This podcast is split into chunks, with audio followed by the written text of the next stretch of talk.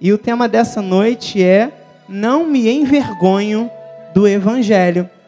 Você não se envergonha do Evangelho? Diga amém. Quem se envergonha do Evangelho? Graças a Deus, aleluia. Não me envergonho do Evangelho. Enquanto você abre a sua Bíblia no livro de Romanos, capítulo 1, versículos 14 a 17, eu quero mais uma vez, humildemente, glorificar a Deus por essa oportunidade de estar sobre o altar, de ser instrumento de mudança, de transformação, de representar aqui a minha, liderança, o meu apóstolo, a minha bispa e todos os bispos de governo. Que honra poder estar aqui representando cada um deles. Para mim é motivo assim de muita alegria. É, é, é, um momento assim que nunca foi esperado ou gerado dentro do meu coração, mas, é, mas aprove ao Senhor me me colocar nessa posição e me ajudar para que eu chegasse até onde eu cheguei. Então, Deus seja louvado por isso. Eu me submeto a este apostolado, a este altar e peço ao Senhor que use a minha vida e minhas cordas vocais nessa noite para ser bênção sobre a sua vida. Bom, não me envergonho do Evangelho. Romanos 1, 14 a 17 diz assim a palavra do Senhor Jesus. Pois sou devedor tanto a gregos quanto a bárbaros, tanto a sábios como a ignorantes. Por isso, quanto está em mim, estou pronto para anunciar o evangelho também a vós outros em Roma. Pois não me envergonho do evangelho, porque é o poder de Deus para a salvação de todo aquele que crê, primeiro do judeu e também do grego. Visto que a justiça de Deus se revela no evangelho de fé em fé como está escrito: o justo viverá por fé. Que essa palavra fale tremendamente ao nosso coração. Oremos ao Senhor Jesus. Aleluia. Santo Deus, eterno Pai, Senhor dos senhores, Senhor Jesus Cristo. Humildemente, Pai, nos colocamos diante de Ti nessa noite para recebermos direcionamento, para recebermos palavras, para recebermos, Senhor, o alimento necessário para o dia de hoje. Peço teu Espírito agora, ó Pai, que assuma as minhas cordas vocais, o meu intelecto, para que a tua palavra, Senhor, seja pregada, recaia nos corações e traga, Senhor, frutificação em abundância. Eu peço o teu Espírito nessa noite que fale a cada coração de forma tremenda, profunda, sobrenatural. Nos dá e nos proporciona, Senhor, uma experiência com a tua palavra nessa noite. Move o teu espírito, agita as águas e nos conduz, Senhor, a um ensino profundo diante de ti, por meio da tua palavra, em nome de Jesus.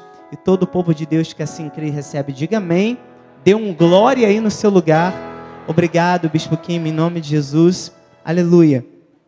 Igreja Santa, sem mácula, sem defeitos, Assembleia dos Santos, lugar onde Deus ordena a sua bênção, filhos do Deus Altíssimo. O Senhor tem nos confiado mistérios poderosos e tem agido sobrenaturalmente no nosso meio, nos dotando de capacidade para sermos instrumentos poderosos para o seu avivamento aqui na terra. Me acompanhe, por favor, na sua apostila. Num contexto onde nós vemos pessoas que preferem manter a sua fé privada para evitarem conflitos e embates, o Senhor chama servos que não se envergonhem de mostrarem publicamente quem são e a quem pertencem.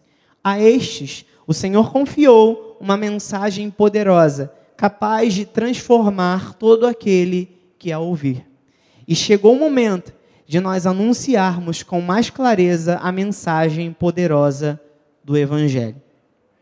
Amém? Nessa passagem que nós acabamos de ler, de Romanos 1, uma das mais lindas escritas pelo apóstolo Paulo, está a base do Evangelho da Graça. Contextualizando o texto, Paulo nunca tinha ido a Roma. E aqui ele manifesta desejo de estar com seus irmãos, também na esperança de que chegando lá e pregando a palavra de Deus, ele também fosse enviado à Espanha, onde ele também esperava pregar o evangelho, mostrando aqui a consciência que ele tinha da sua missão e o entendimento da responsabilidade de pregar o evangelho que havia recebido. A carta aos Romanos, ela se tornou então um manifesto da graça de Deus. E nessa passagem em específico que nós estamos estudando nessa noite, eu quero deixar claro alguns pontos importantes. O mais importante é a necessidade de pregar o evangelho. Paulo entendia muito bem que o evangelho não é ele não é, entenda isso, ele entendia que o evangelho não é um monopólio da igreja para que ela esconda. O evangelho é um legado a ser proclamado, é um legado a ser anunciado. Aquilo que eu recebi de graça, eu dou de graça. Então, esse é o evangelho. Então, vamos ver versículo por versículo aquilo que Paulo quis transmitir à igreja em Roma e a nós também no dia de hoje. Romanos 1,14 diz: Pois sou devedor tanto a gregos como a bárbaros, tanto a sábios quanto como a ignorantes. Bom, primeiro é importante nós entendermos o que é ser um devedor. Quando nós devemos algo a alguém, geralmente isso significa que nós pegamos algo emprestado e precisamos devolver, pagar. Ou significa que quando alguém nos confia algo para entregar a outra pessoa, enquanto nós não entregarmos, nós estamos devendo. Os irmãos estão entendendo? O Senhor nos confiou uma mensagem. Ele nos deu uma mensagem para que nós levemos essa mensagem a outras pessoas. Se eu não entrego esta mensagem, significa que eu sou devedor. E é isso que Paulo queria dizer quando ele disse que sou devedor, tanto a gregos, os gentios, ou a bárbaros, sábios, ignorantes, enfim, toda a gente. Eu ainda não consegui entregar essa mensagem que eu quero entregar. É isso que Paulo queria dizer. Ele havia recebido uma mensagem. Ele precisava entregar a gregos e bárbaros, a gentios, a sábios, a pessoas sem entendimento. Então vejam, eleite, Deus nos confiou o evangelho para nós levarmos a povos e nações. E enquanto nós não fizermos isso, enquanto nós não fazemos isso, a nossa conta está em débito. O chamado ao ID não pode ser negligenciado nesse tempo de avivamento. Amém? E aí ele segue dizendo no versículo 15: Por isso, quanto está em mim, estou pronto a anunciar o evangelho também a vós outros em Roma. Perceba que Paulo nos deixou o seu exemplo aqui. Ele era um homem pronto para pregar em qualquer circunstância, por mais duras que fossem. As circunstâncias não determinavam a sua agenda. As circunstâncias não determinavam o seu posicionamento. As circunstâncias não determinavam aquilo que ele fazia dentro da obra de Deus. Ele está pronto para pregar, porque ele não tem problema ou vergonha em dizer que é um crente em Jesus e pregar o evangelho seja onde for e para quem for. Então, o fato dele mencionar essa fala a Roma ganha um significado maior ainda. Por quê? Porque Roma era a capital do império. Roma representa força, representa poder, Roma representa domínio. E nós estamos falando de uma nação dominadora cujo poderio militar fez com que ela dominasse outras nações, até mesmo culturalmente. E todas essas nações eram tributárias e subservientes a Roma naquela época. Roma dominava todas as outras nações. Olha que ousadia. Paulo envia uma carta a esta igreja que ficava em Roma, na capital do poder, para dizer que Deus veio salvar ao mundo através de um carpinteiro. Os irmãos entendem que para aquelas pessoas daquela época isso não fazia o menor sentido. Os irmãos compreendem que para aquelas pessoas daquela localidade, talvez essas palavras de Paulo não faziam sentido, eram loucura. Como que o mundo seria salvo através de um carpinteiro? E é por isso que ele vai dizer no versículo 16: Pois não me envergonho do evangelho. Essa declaração é profundamente forte. Hoje, há muitos cristãos que são a vergonha do Evangelho. Outros têm vergonha do Evangelho. Mas Paulo não se envergonha. E ele nos convida a adotarmos o mesmo posicionamento. Mas talvez alguém pergunte: por que as pessoas se envergonhariam de algo tão poderoso? É simples, amado. Porque o evangelho estava ligado a Cristo e ele morreu numa cruz, a pena de morte recebida pelos piores criminosos da face da terra.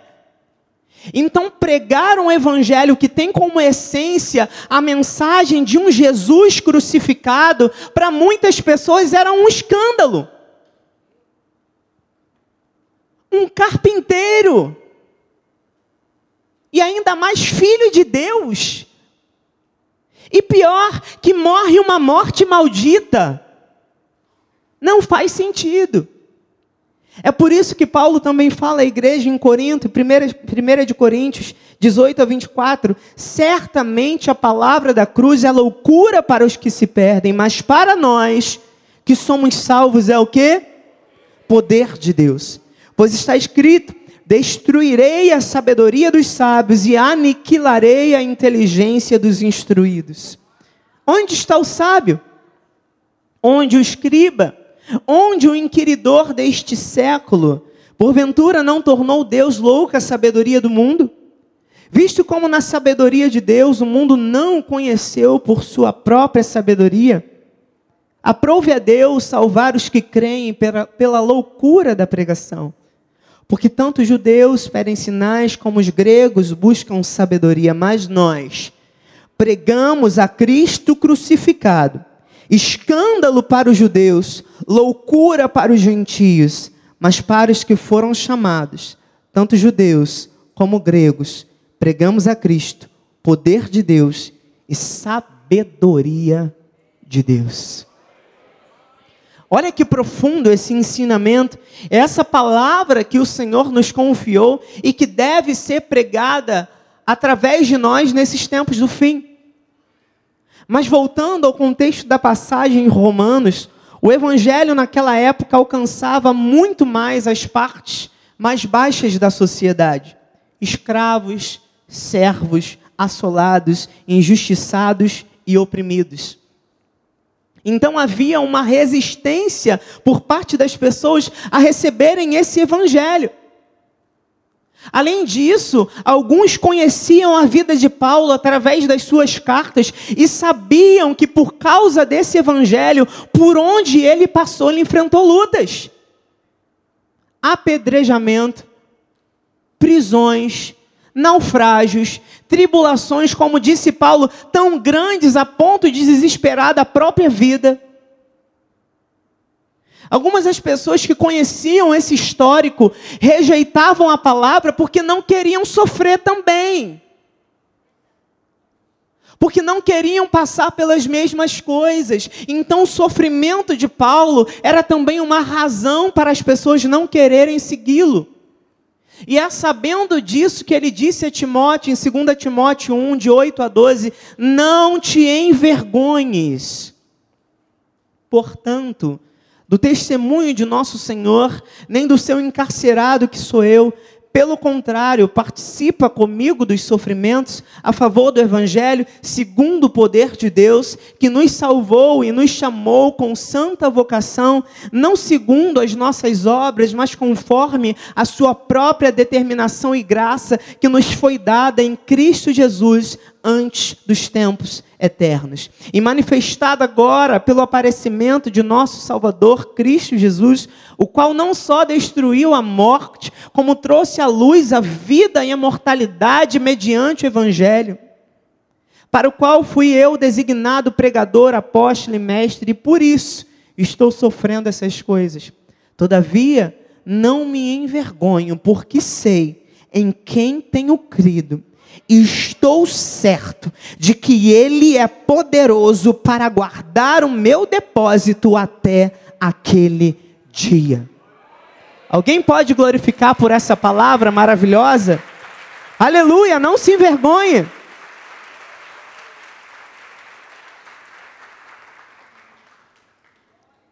Então, essa resistência do povo à mensagem do Evangelho também faz sentido quando nós olhamos para a história de quem a declarou publicamente. Saulo, um homem que inspirava ameaças e morte contra os crentes, consentiu na morte de Estevão, mas a caminho de Damasco teve um encontro poderoso com Jesus, teve a sua vida transformada e torna-se um pregador da palavra. Mesmo com esse histórico, Paulo não se envergonha e a partir disso ele começa a destacar o poder do Evangelho. Vamos voltar a Romanos 1,16. Não me envergonhe do Evangelho, porque é o poder de Deus para a salvação. A natureza do Evangelho é esta: ele é o poder de Deus. O Evangelho é o poder de Deus e o Senhor quer nos convidar nestes tempos de avivamento a experimentar do poder que há no Evangelho. O poder que há na pregação do Evangelho não é a mensagem do homem, não é gerada pelo homem, não é produzida pela igreja, não é terrena, não é uma mensagem que tem limitação, não, ela é o poder de Deus. O Evangelho é o poder de Deus em atuação e ele é poderoso para quebrar a dureza do coração mais endurecido. Ele é capaz, pela atuação do Espírito, de desatar os nós do misticismo, da idolatria, da feitiçaria, do ateísmo então, abençoado, abençoada do Senhor. Quando você prega o Evangelho, não se trata de uma mensagem qualquer, mas uma mensagem poderosíssima. Não tem como ter vergonha desse nível de poder. Não há como andar no secreto. Chegou o momento de nós mostrarmos quem nós somos e a mensagem que nós carregamos. Evangelho a poder de Deus para a salvação. O que significa isso? Significa que quando eu prego o Evangelho, os olhos são abertos, os ouvidos são destampados, um coração de pedra é transformado num coração de carne, o cativo é liberto, o enfermo é curado, a libertação, a cura, a transformação, a salvação de almas. Há avivamento no meio da igreja, porque o nosso chamado é vivificado. Aleluia! Nós não nos envergonhamos do Evangelho de Cristo. Diga para o seu irmão, diga, não se envergonhe do Evangelho de Cristo. Diga para quem está atrás, diga, não se envergonhe do Evangelho de Cristo. Aleluia! O propósito do Evangelho é esse é conduzir pessoas à salvação. Não há outra mensagem que faça isso. O propósito do Evangelho é anunciar o único caminho para a salvação: Jesus Cristo. Diga Jesus Cristo. Fora do Evangelho não há salvação. Ainda que existam algumas religiões que façam um trabalho teoricamente muito bonito, não existe salvação fora do Evangelho. É necessário anunciar essa realidade a plenos pulmões nesses dias. Amém? Quem está com frio, diga amém. Por favor, Joás, pede para colocar no vento.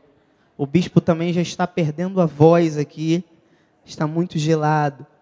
Olha o que diz a palavra do Senhor, Mateus 10, 27. O que vos digo às escuras, dizei-o em plena luz. O que se vos diz ao ouvido, proclamai-o nos eirados, no telhado, aonde você puder, anuncie a palavra da graça de Deus, anuncie o evangelho, amados. Fale claramente de Cristo nesses dias. Proclame o Evangelho, abre a tua boca e Cristo a encherá. Na sua vizinhança, entre os seus familiares, no seu lugar de trabalho, na faculdade, onde houver oportunidade, pregue o Evangelho. Use a capacitação que o Evangelho te dá. O Evangelho é o poder de Deus. Então use isso, amados. Cada um de nós aqui tem um campo de atuação, tem um campo de influência, tem pessoas que estão ao nosso redor. E nós precisamos ser instrumentos de Deus na vida dessas pessoas. Há pessoas aqui que são chefes, e há pessoas aqui que são empregados. Você tem sobre si a responsabilidade de falar de Jesus no teu local de trabalho de levar o teu testemunho, de mostrar quem é você. Mostre-se publicamente. Sabe por quê, amados? Porque o mundo não tem vergonha de mostrar os seus conceitos, aquilo que acredita, aquilo que crê. Nós temos visto hoje pela televisão, a gente não tem paz para assistir um vídeo no YouTube, porque vem as situações, né? Vem aquelas mentiras. O mundo não tem medo. Mas o crente se cala. O crente se coloca dentro de uma ostra, não quer se revelar, tem medo de enfrentar embates, conflitos.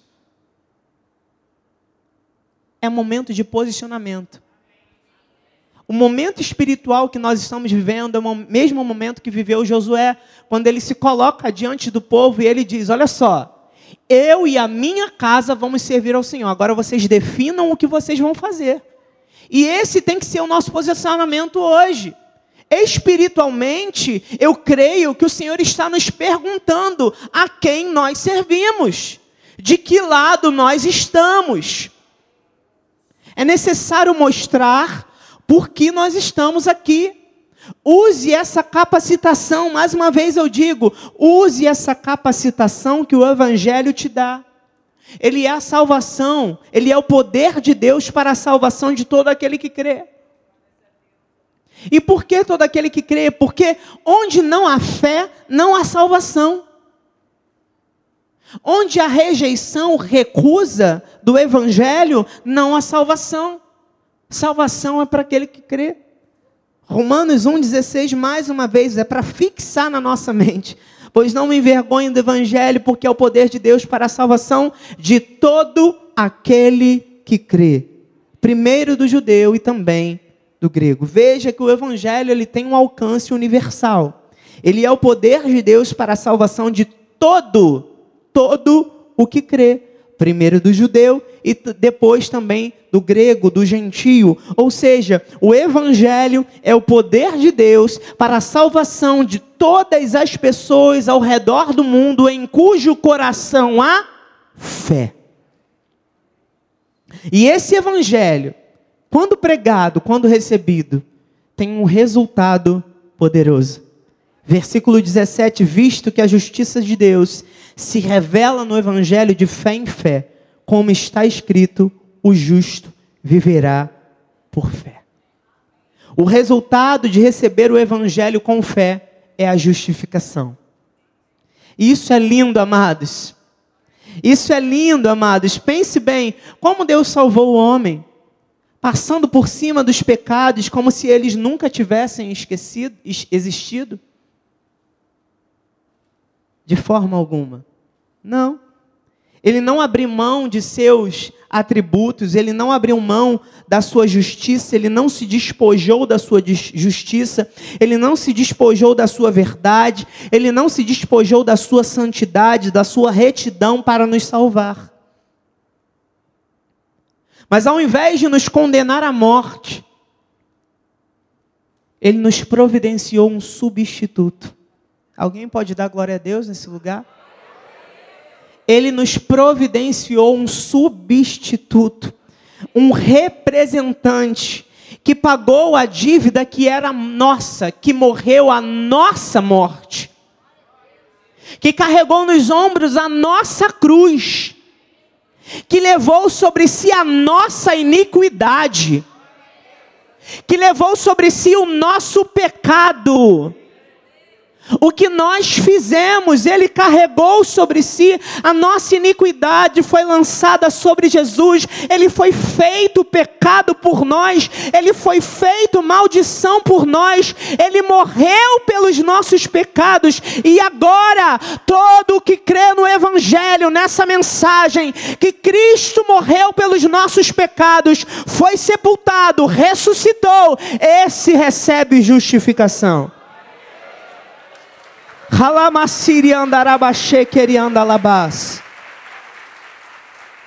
Aleluia!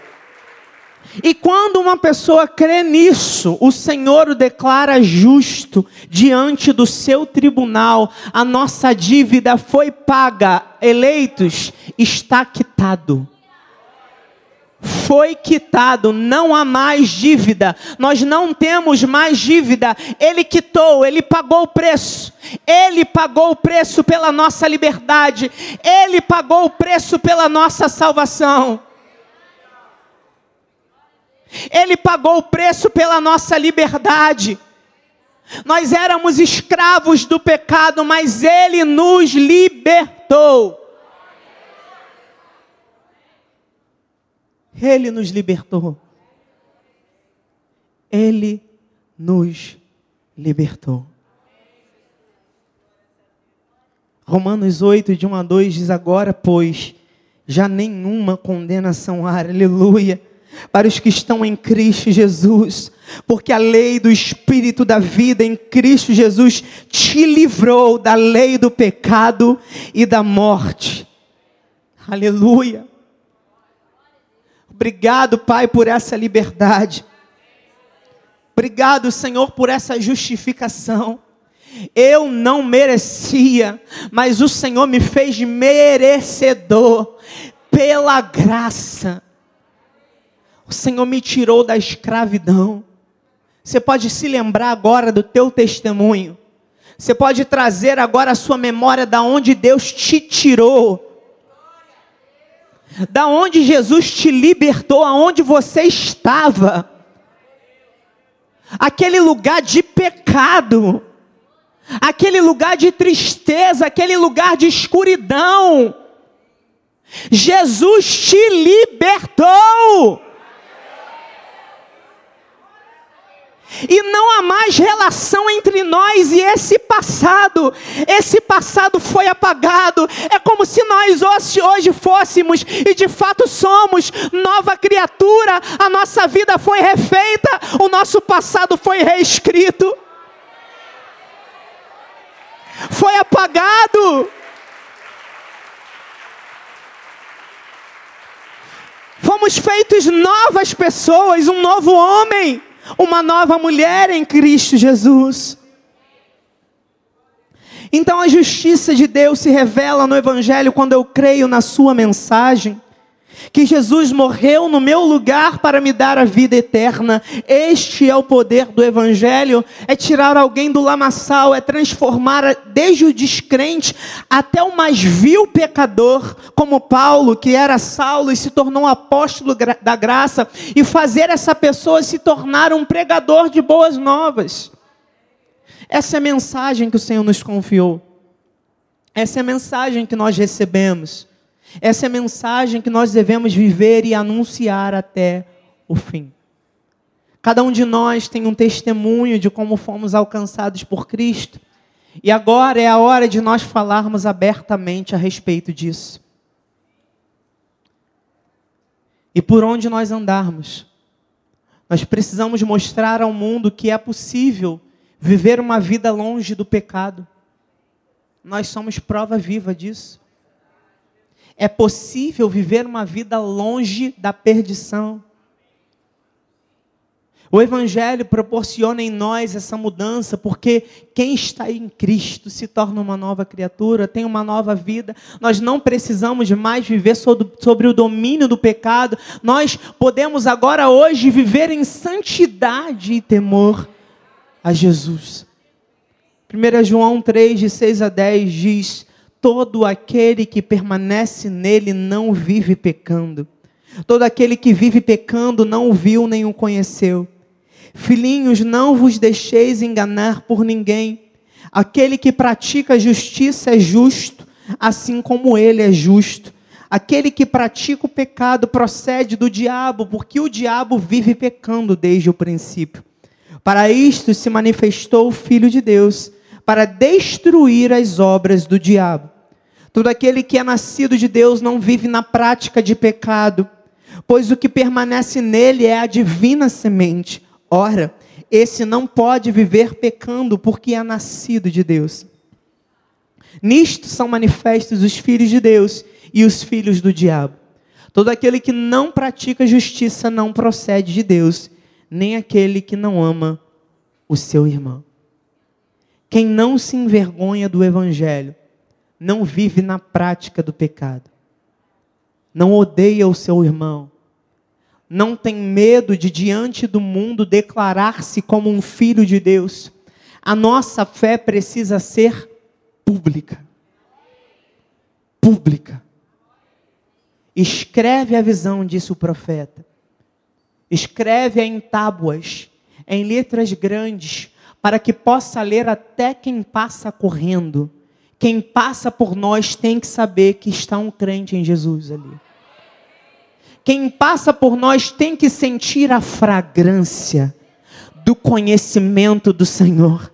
Tem que perceber que há algo diferente, tem alguma coisa no ambiente, tem alguma coisa na nossa conversa, tem alguma coisa no nosso falar, tem alguma coisa no nosso posicionamento, tem algo no nosso testemunho, tem alguma coisa conosco. É Jesus. Nós precisamos definitivamente mostrar de que lado nós estamos na dura guerra espiritual que enfrentamos. O Senhor dos Exércitos nos convida a um posicionamento firme e claro nesses dias de luta espiritual. Faça como Josué. Diga claramente a quem te rodeia para que todos saibam: eu e a minha casa serviremos ao Senhor. Faça como Paulo, diga publicamente: Eu sirvo ao Senhor, eu não me envergonho do Evangelho. Que se levante sobre a terra uma geração de homens e mulheres que não negocia os seus valores, que tem um posicionamento firme, que lutam pela causa do Evangelho, que dão lições, lições de vida com o seu testemunho, com o seu proceder, que vivem a palavra, uma geração poderosa em Deus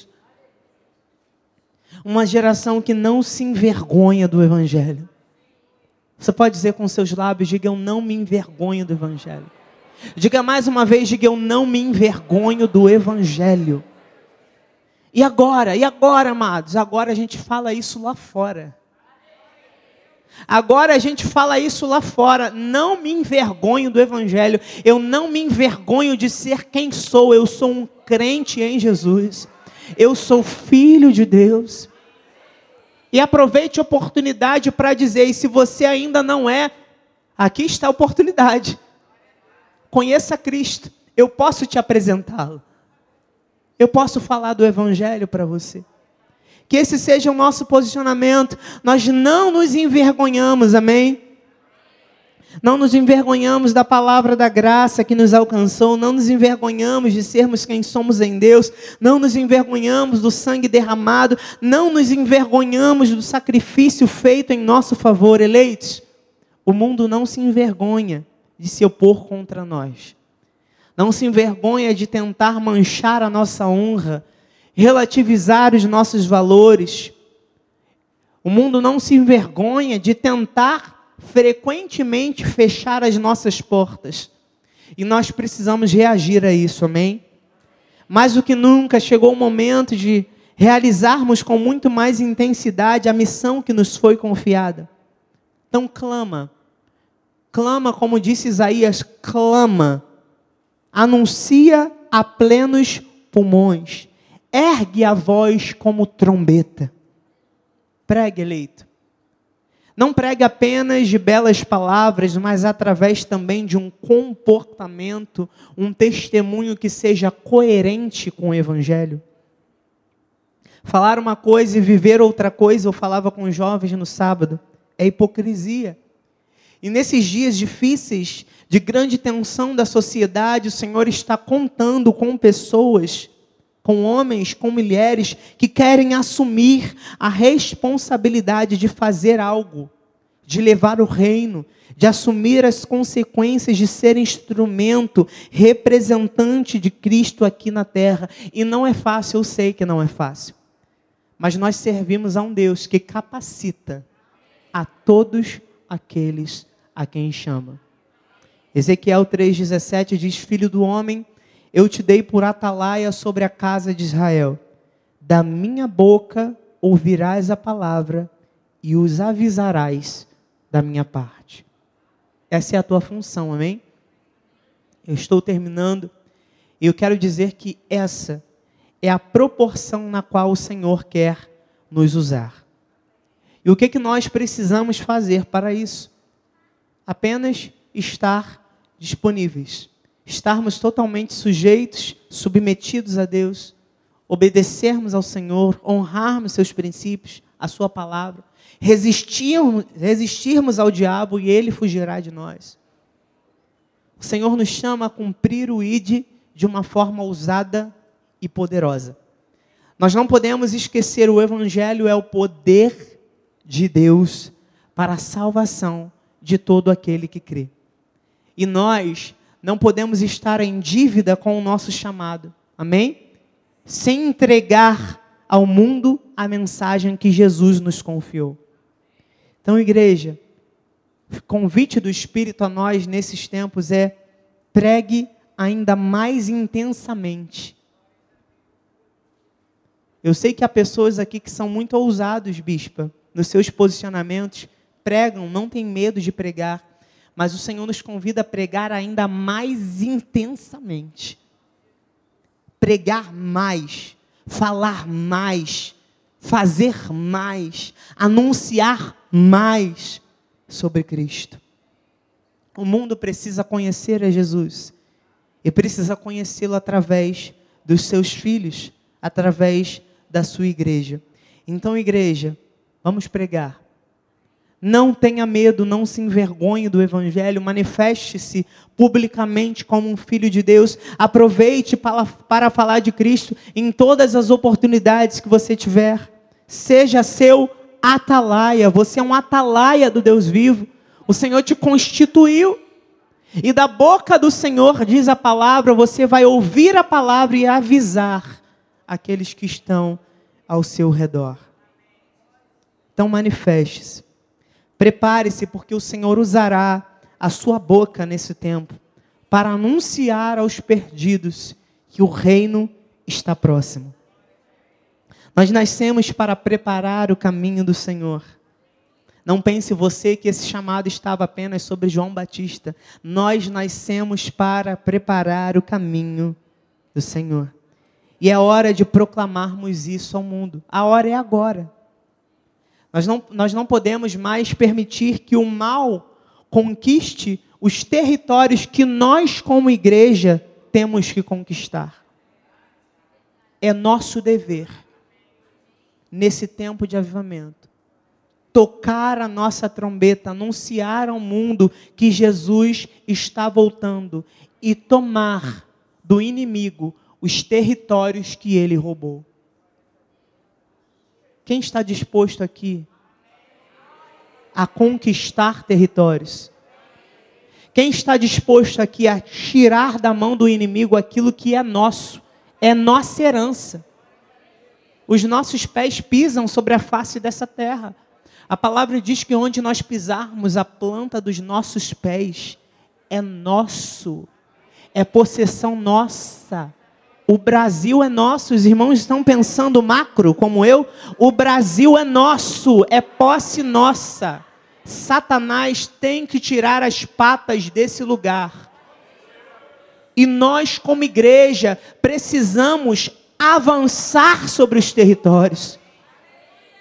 Ousadamente, doa quem doer, assumindo as consequências que forem necessárias para pregar o evangelho da graça de Deus. E eu vou terminar lembrando a você da profecia que nós recebemos. Joel 2, 1 e 2: Tocai a trombeta em Sião, dai voz de rebate no meu santo monte, perturbem-se todos os moradores da terra, porque o dia do Senhor vem, já está próximo. Dia de escuridade, densas trevas, dias de nuvens e negridão. Como a alva por sobre os montes, assim se difunde um povo grande e numeroso qual desde o tempo antigo nunca houve, nem depois dele haverá, pelos anos adiante, de geração em geração. Nós somos esse povo forte e poderoso que se difunde sobre a terra, que toca a sua trombeta e que não se envergonha do Evangelho. Amém? Assim seja, assim disse o Espírito da graça. Glória a Deus.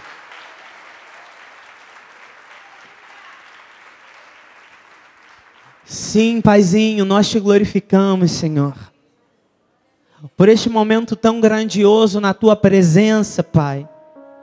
E a oportunidade, Senhor, que nós temos de anunciar o teu evangelho, de anunciarmos a tua verdade, de falarmos o que Jesus fez por nós. Eis-nos aqui, Senhor com ousadia, preparados, Senhor, para conquistar os territórios que estão disponíveis a nós.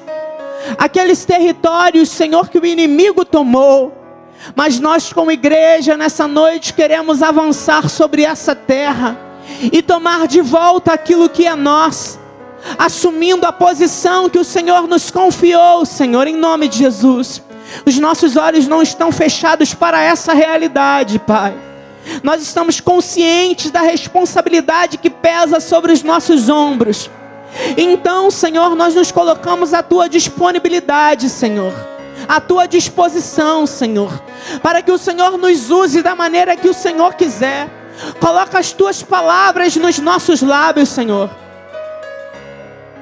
A verdade, Pai, é que como profeta, nós habitamos no meio de um povo de impuros lábios, Senhor. Mas nós sabemos, Senhor, que como uma brasa viva, o Senhor tocou sobre os nossos lábios e nos preparou para esse tempo para anunciarmos o teu evangelho às gerações futuras, para falarmos a tua verdade, para pregarmos, Senhor, a tua verdade e o teu reino sobre a face dessa terra.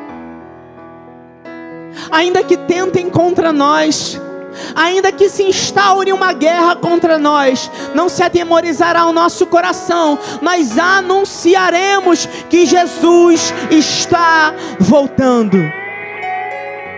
Então prepara os nossos corações, Jesus, para sermos as tuas testemunhas aqui nessa terra, Pai. Coloca as tuas palavras nos nossos lábios, Senhor, porque nós queremos falar em nome de Jesus, Pai. Rompe hoje, Deus. Se alguém aqui ou nos acompanhando pela internet que ainda se sente aprisionado, Senhor, por um espírito de timidez, rompe hoje, Deus. Abre a boca dessa pessoa, Pai. Aquele que nunca falou, Pai. Hoje nós quebramos a timidez no teu altar. Hoje homens e mulheres vão sair daqui para anunciar o teu evangelho é gente que vai converter Uber, é gente que vai converter a caixa do mercado, é gente que vai converter os seus familiares, é gente que vai converter por onde passar. Gente que vai levar a salvação por onde passar. Em nome de Jesus. O Senhor abre os teus lábios nessa noite. E nós te agradecemos, Pai, pela tua obra perfeita. Senhor, obrigada Obrigada, Jesus, pela tua obra perfeita naquela cruz. Obrigada, Senhor. Hoje lavados, remidos, justificados, livres, nós estamos e preparados, Senhor, preparados para pregar a tua palavra. Obrigada pela tua obra em nós, Senhor. Nós te agradecemos porque hoje nada nos impede de te servir, nada nos acorrenta, nada nos segura no nosso lugar. Nós saímos daqui, Senhor, preparados, preparados para sermos bênção por onde formos e preparados também, Senhor, para dizer que Campinho é do Senhor. Nós rechaçamos agora, Senhor, toda milícia, rechaçamos agora, Senhor, em nome de Jesus, tudo aquilo que se coloca nesse lugar, Pai, para fazer com que o teu povo não saia de casa, para fazer com que o teu povo não chegue aqui à igreja. Nós repreendemos agora, Senhor, toda obra do mal nesse bairro. Nós repreendemos agora, Senhor, toda espécie, toda espécie, Senhor, de obra contrária nesse lugar. Que se coloque, que se coloque à frente do teu povo, Pai. Em nome de Jesus nós dizemos que Campinho é do Senhor. E Senhor, nós dizemos agora ao tráfico nesse lugar que retroceda, porque esse lugar é da igreja Cristo vive. Esse lugar são das igrejas que se colocam em oração aqui, Pai. Esse lugar é do Senhor Jesus. Nós repreendemos agora, em nome de Jesus, e declaramos que a tua graça, a tua paz, o teu amor, Senhor, e as doces consolações do teu Espírito, as doces consolações do teu Espírito, Pai, hoje e sempre estão nas nossas vidas. Em nome de Jesus, nós saímos daqui protegidos, guardados, blindados e livres para pregar o teu evangelho, porque os teus anjos nos guardam por onde nós passarmos nessa noite. Em nome de Jesus. Amém e amém.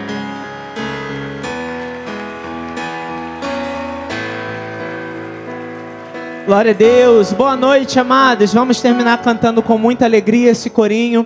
Vá nessa paz, vá nessa alegria. Deus é contigo. Prega o evangelho e não se envergonhe em nome de Jesus.